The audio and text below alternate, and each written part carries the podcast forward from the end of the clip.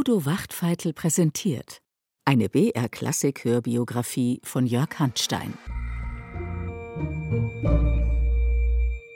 Ich begrüße Sie herzlich zur zweiten Folge der BR-Klassik-Hörbiografie über Ludwig van Beethoven. Wir befinden uns im Jahr 1792. Ludwig, in seiner Geburtsstadt Bonn bereits seit seinem 14. Lebensjahr Organist am Hof, folgt nun mit Anfang 20 der Einladung Joseph Haydns nach Wien. Kurz darauf stehen Napoleons Revolutionstruppen am Rhein. Doch hören Sie selbst.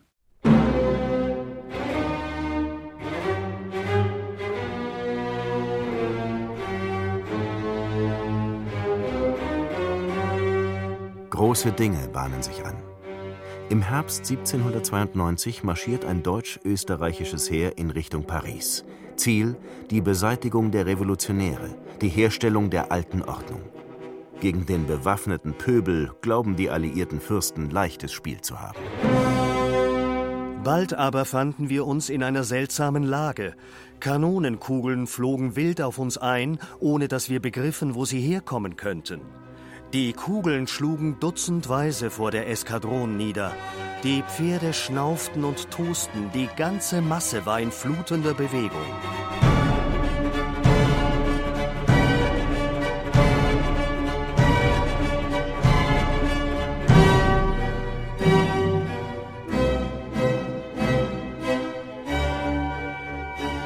Johann Wolfgang von Goethe, als Weimarer Hofrat mit von der Partie, berichtet von der historischen Kanonade bei Valmy.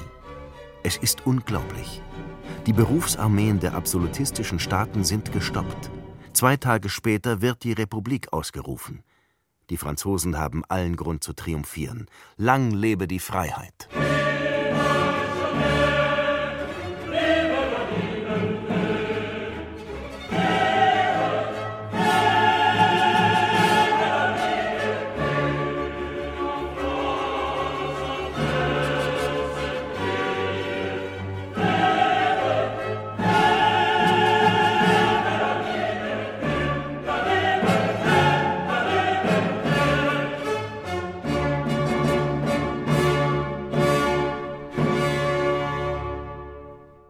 Deutschen Soldaten sind völlig demoralisiert. Immerhin, das Ereignis bringt große Goethe-Worte hervor. Von hier und heute geht eine neue Epoche der Weltgeschichte an, und ihr könnt sagen, ihr seid dabei gewesen. Mühsam schleppen sich die Armeen zurück. Die Franzosen aber stehen bald am Rhein. Ende Oktober kapituliert Mainz. Auch in Bonn fühlt man sich etwas unwohl. Für Beethoven wird es höchste Zeit. Am 2. November in aller Früh verstaut er seinen wertvollsten Besitz, ein Kistchen voller Noten, in einer Mietkutsche und macht sich auf nach Süden. Alle Kosten werden verzeichnet, bis hin zum Trinkgeld für den Kutscher. Einen kleinen Taler, weil der Kerl uns mit Gefahr, Prügel zu bekommen, mitten durch die hessische Armee führte und wie ein Teufel fuhr. Den nachrückenden französischen Truppen entgehen die beiden gerade noch. Ob Beethoven ahnt, dass er durch ein Stück Weltgeschichte fährt? Dass die kommenden Kriege Europa von Grund auf verändern werden? Am 10. November kommt er wohlbehalten an. In Wien scheint die Welt noch in Ordnung.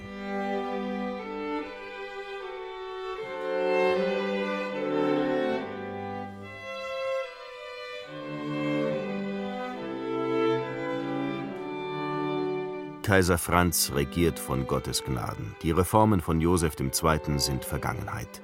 Wien wehrt sich gegen den Lauf der Geschichte. Der Adel bewohnt seine prächtigen Paläste und amüsiert sich. Auch die Hochkultur, von Kaiser Franz vernachlässigt, findet hier ein Refugium.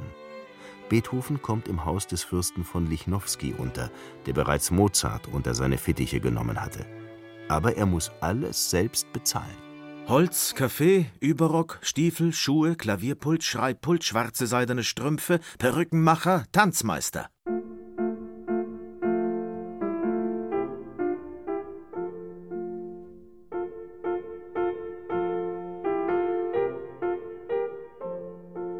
Beethoven braucht nicht nur ein neues Outfit, sondern muss auch lernen, wie man sich benimmt bei Grafen und Fürsten. Deshalb der Tanzmeister. Leider hat er zwei linke Füße, und wenn er seinen Raptus hat, vergisst er jede Etikette.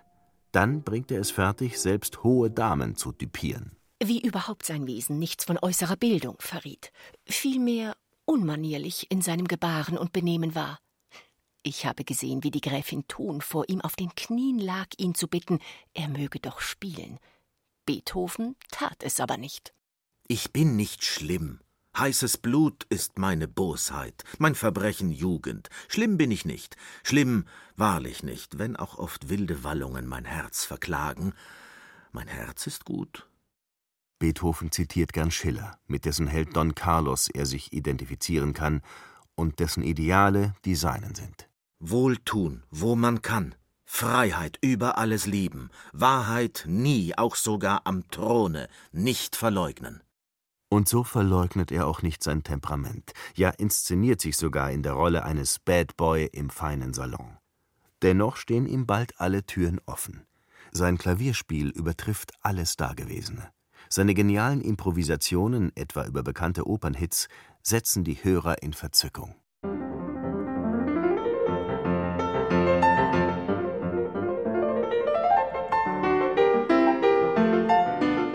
Schwelgte er im unermesslichen Tonreich, dann war er dem Irdischen entrissen. Der Geist hatte zersprengt alle beengenden Fesseln, abgeschüttelt das Joch der Knechtschaft.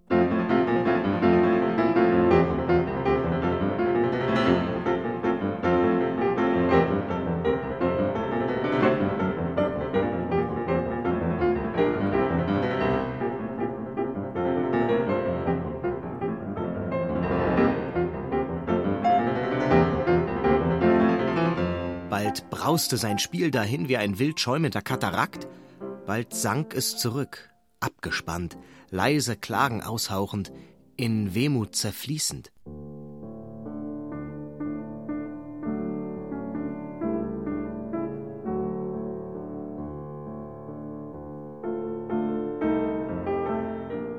Keiner der berühmten Virtuosen, die nach Wien kommen, übertrifft Beethoven am Klavier. Er wird Starpianist der Wiener Gesellschaft. Aber er ist gekommen, um Komponist zu werden, um als vollkommener Kapellmeister nach Bonn zurückzukehren. Er würde Großvater Louis alle Ehre machen. Zunächst absolviert er einen Anfängerkurs in Kontrapunkt, den ihm der große Josef Haydn eher lustlos verabreicht. Weit mehr lernt er aus Haydns Partituren. Wie verarbeitet man ein Thema? Wie baut man Spannung auf? Wie erschafft man eine Symphonie voller Tiefe und Esprit? Beethoven entlockt Haydn das Geheimnis der thematischen Arbeit.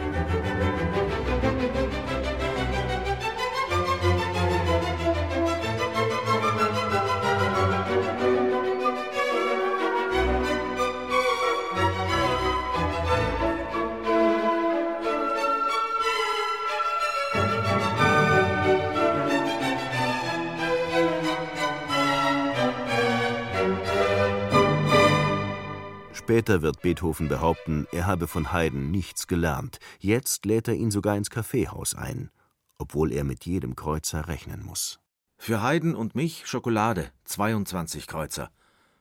Kaffee, sechs Kreuzer, für Haydn und mich. Anfang 1794 reist Haydn wieder nach London.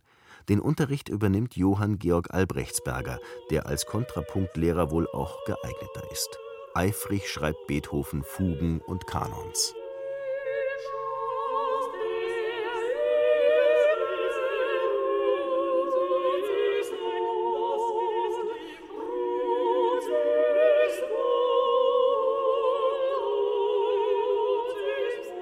Ein gutes Jahr später notiert Beethoven diese kleine kontrapunktische Fingerübung. Man munkelt, er liebe die Sängerin Magdalena Willmann und habe ihr einen Antrag gemacht. Die beiden kennen sich noch aus Bonn. Aber aus der Heirat wird nichts, angeblich, weil die Willmann ihn hässlich und halb verrückt findet.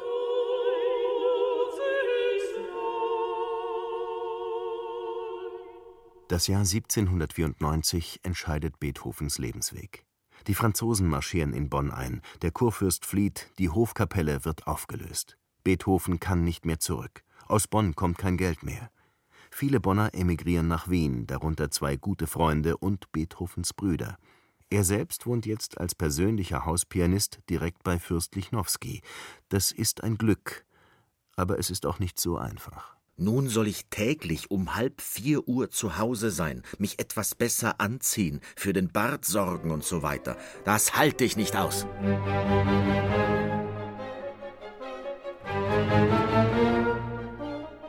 Beethoven ist nun dabei, ernsthaft zu komponieren. Zum Beispiel ein neues Klavierkonzert. In einem älteren aus Bonn hatte er noch den Mozart-Ton bemüht. Jetzt schlägt er schon ganz andere Töne an.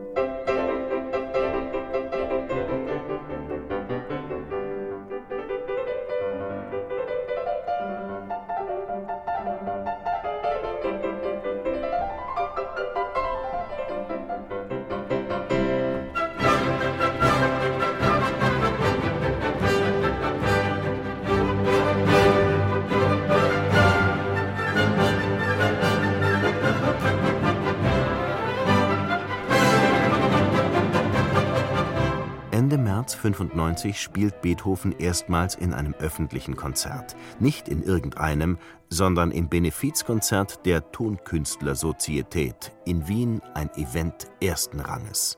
Das kommt natürlich in die Zeitung. Der berühmte Herr Ludwig van Beethoven hat mit einem von ihm selbst verfassten, ganz neuen Konzerte auf dem Pianoforte den ungeteilten Beifall des Publikums geerntet. Musik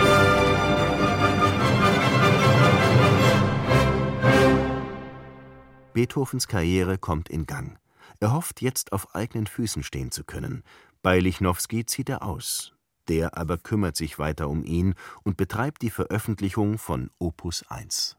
Trois trios pour le pianoforte, violon et violoncelle, composés et dédiés à Prince Charles Lichnowsky par Louis van Beethoven. 123 erlesene Namen der Wiener Noblesse stehen auf der Bestellliste. Das bringt viel Geld in die Kasse und wichtige Kontakte.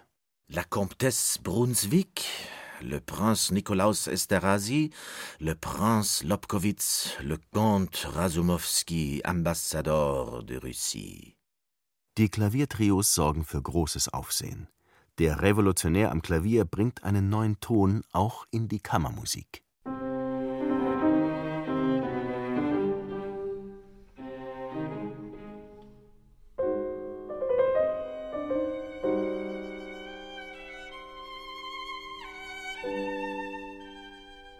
Wenige Noten schon erzeugen unheimliche Spannung.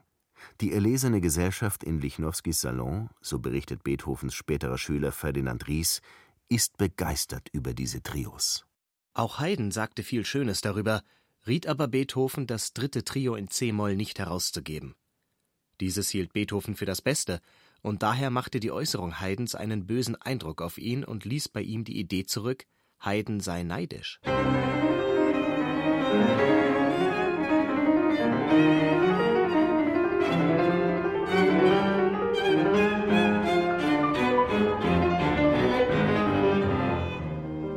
Rastlos und leidenschaftlich, mit radikalem Ernst und dunklem Pathos entfernt sich das C-Moll-Trio weit von Haydns Ästhetik.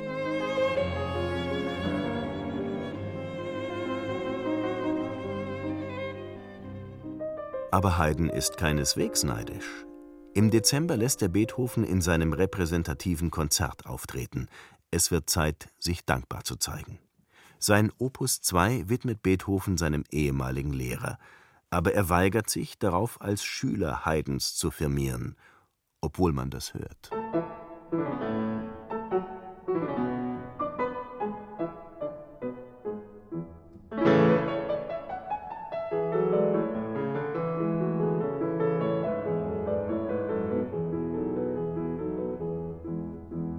Beethoven entwickelt die Musik wie Haydn aus kleinen, prägnanten Motiven. Da genügt schon ein Kuckucksruf, um einen Sonatensatz in Gang zu setzen. Bald aber verlässt Beethoven Haydns heitere Welt mit drängender Sehnsucht und hartem Anschlag.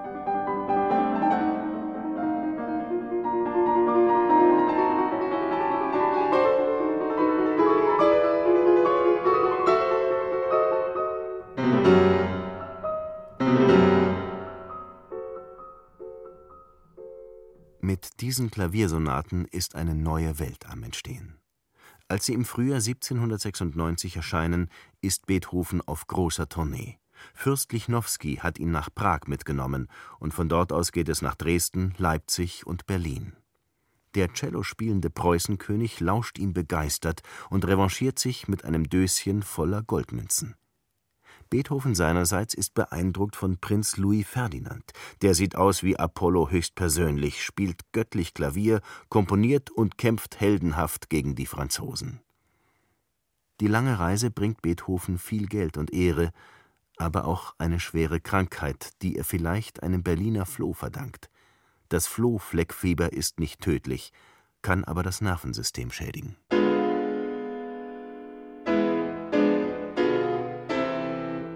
Er komponiert viel: Cellosonaten für Berlin, Violinsonaten, Streichtrios. Mit seinen Klaviersonaten stößt er vor in neue Dimensionen von Gefühl und Klang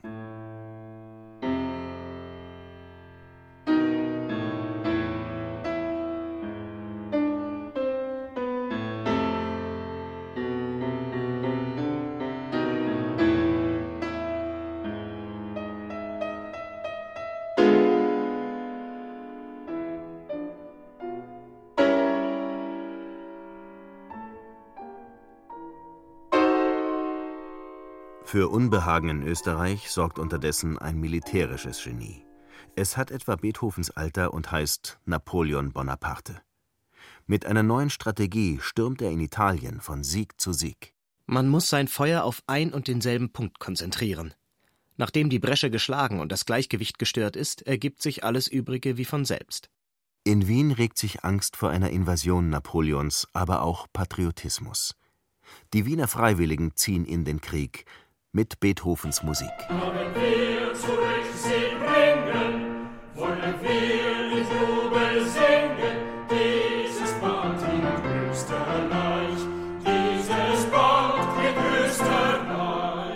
Beethoven ist nun in Wien sesshaft geworden.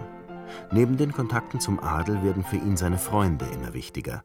Da sind etwa der Theologe und Geiger Karl Amenda, zu dem er eine schwärmerisch empfindsame Freundschaft pflegt, oder der Beamte und Cellist Nikolaus von Smeskal, der auch seine Launen ertragen muss. Liebster Baron Dreckfahrer, ich verbitte mir künftig, mir meinen frohen Mut, den ich zuweilen habe, nicht zu nehmen, denn gestern durch ihr smeskalisches Geschwätz bin ich ganz traurig geworden. Hol sie der Teufel! Ich mag nichts von ihrer ganzen Moral wissen. Kraft ist die Moral der Menschen, die sich vor anderen auszeichnen, und sie ist auch die meine.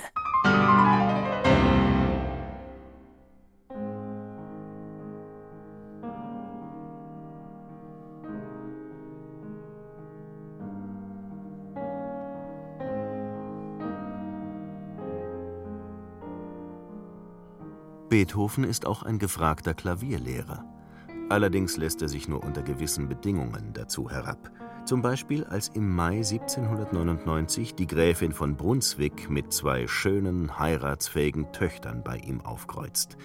Die jüngere beherrscht die Pathetik konzertreif, die ältere spielt ihm brav ein komplettes Trio vor.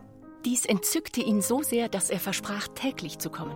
Und er kam fleißig, blieb aber statt einer Stunde oft vier oder fünf und wurde nicht müde, meine Finger, die ich emporzustrecken und flach zu halten gelehrt ward, niederzuhalten und zu biegen. Therese von Brunswick, gebildet und idealistisch, muss Beethoven sehr sympathisch sein. Noch charmanter aber findet er Josephine, die jüngere Schwester.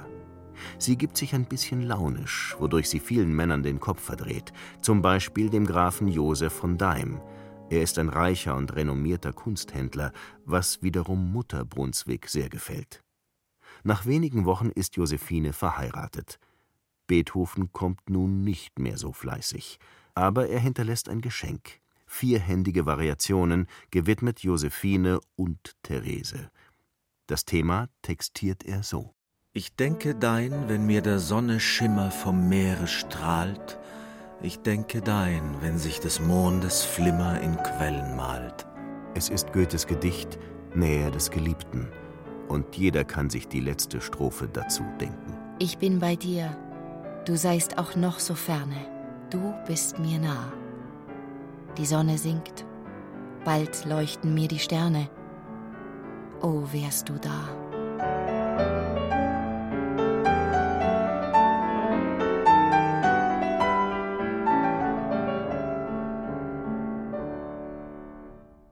Musik kann kommunizieren, wenn sie einen Text hat.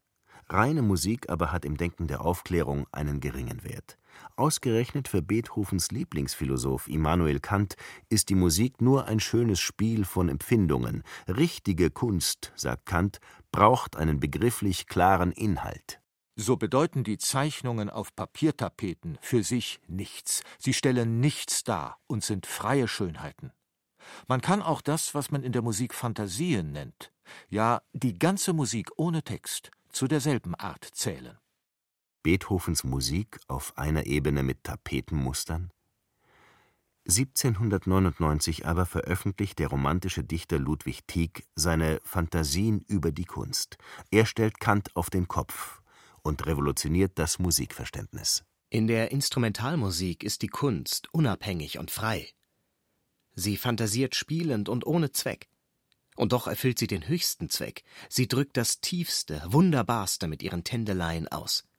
Die Instrumentalmusik rückt an die Spitze der Künste, und ihre höchste Form ist die Symphonie. Diese Symphonien können ein so buntes, mannigfaltiges, verworrenes und schön entwickeltes Drama darstellen, wie es uns der Dichter niemals geben kann.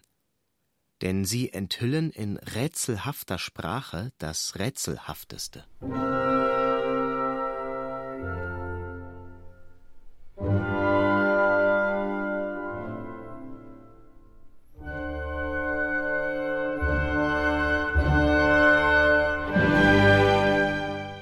Will diese Musik hin? Wo ist der Grundton? So hat noch keine Symphonie begonnen. Dezent verpackt in Haydns Formen ist Beethovens hitziger, drängender Tonfall jetzt voll ausgeprägt. Der französischen Revolutionsmusik entnimmt er die emphatischen, gleichsam fahnenschwingenden Gesten. Die Spannung von Dominante und Tonika nutzt er als Energiequelle einer treibenden, elektrisierenden Kraft.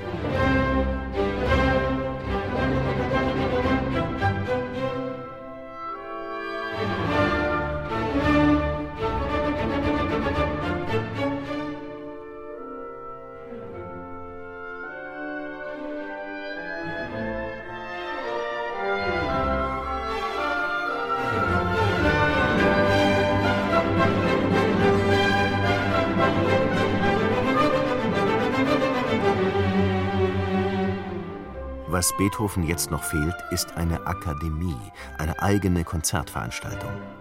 Über die möglichen Spielstätten aber herrscht ein gewisser Freiherr von Braun, ein neureicher Unternehmer, der etwas gegen geniale Komponisten hat. Beethoven muss um den Auftritt kämpfen, dann erst können die Plakate geklebt werden.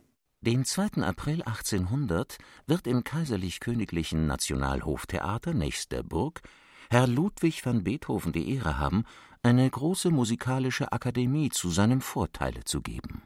Beethoven hat auch die Ehre, die Karten selbst zu verkaufen. Das Programm hat er sorgfältig komponiert. Eine große Symphonie von Weiland Herrn Kapellmeister Mozart. Zunächst also huldigt er seinen Vorbildern. Eine Arie aus des Herrn Kapellmeister Haydns Schöpfung. Von Haydn, dem großen Symphoniker, etwas Populäres, von Mozart die gewichtige Eröffnung, damit setzt Beethoven ein recht deutliches Zeichen. Natürlich lässt er die Leute hören, was sie von ihm erwarten: eine Fantasie und ein Klavierkonzert. Und als Krönung eine neue große Symphonie mit vollständigem Orchester, komponiert von Herrn Ludwig van Beethoven.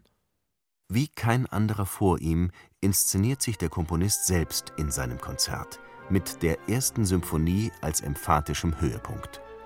Und so beginnt am 2. April 1800 eine neue Epoche der Musik.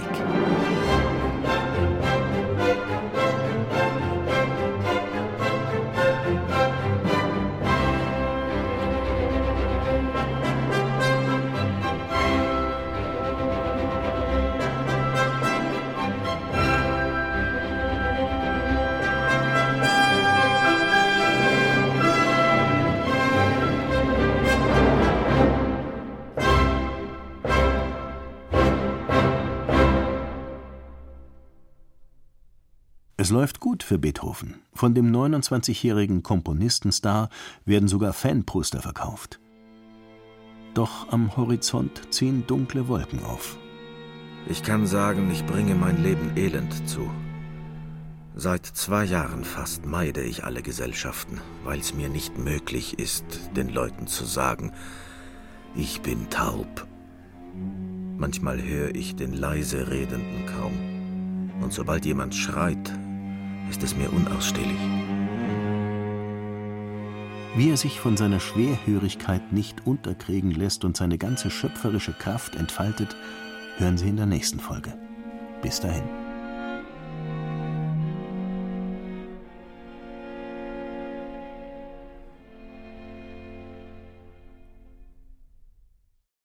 Wenn Ihnen diese Hörbiografie gefallen hat, beim Label BR Classic sind noch viele weitere Hörbiografien als CD-Box erschienen.